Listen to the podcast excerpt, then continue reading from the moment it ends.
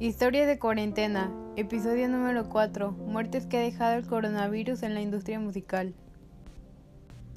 Número 1. Wallace Roney. Falleció el 31 de marzo de 2020 a la edad de 59 años. Fue un legendario trompetista de jazz y formó parte de bandas como Jazz Messengers y Choco Freeman. Número 2.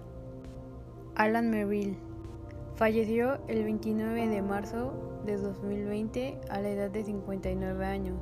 Fue vocalista, guitarrista y compositor. Número 3. Enrique Castellón Vargas.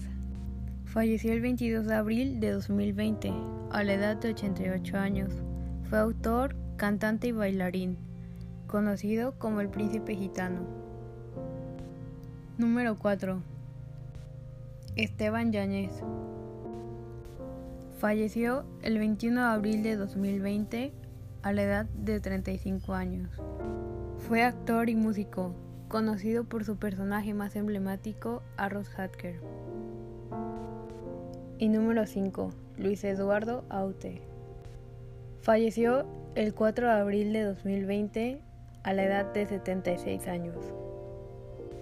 Fue músico, cineasta, escultor, pintor y poeta español hablaba alrededor de seis idiomas diferentes.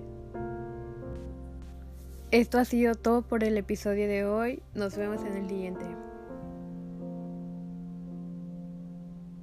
Mi nombre, Paula Yamiret.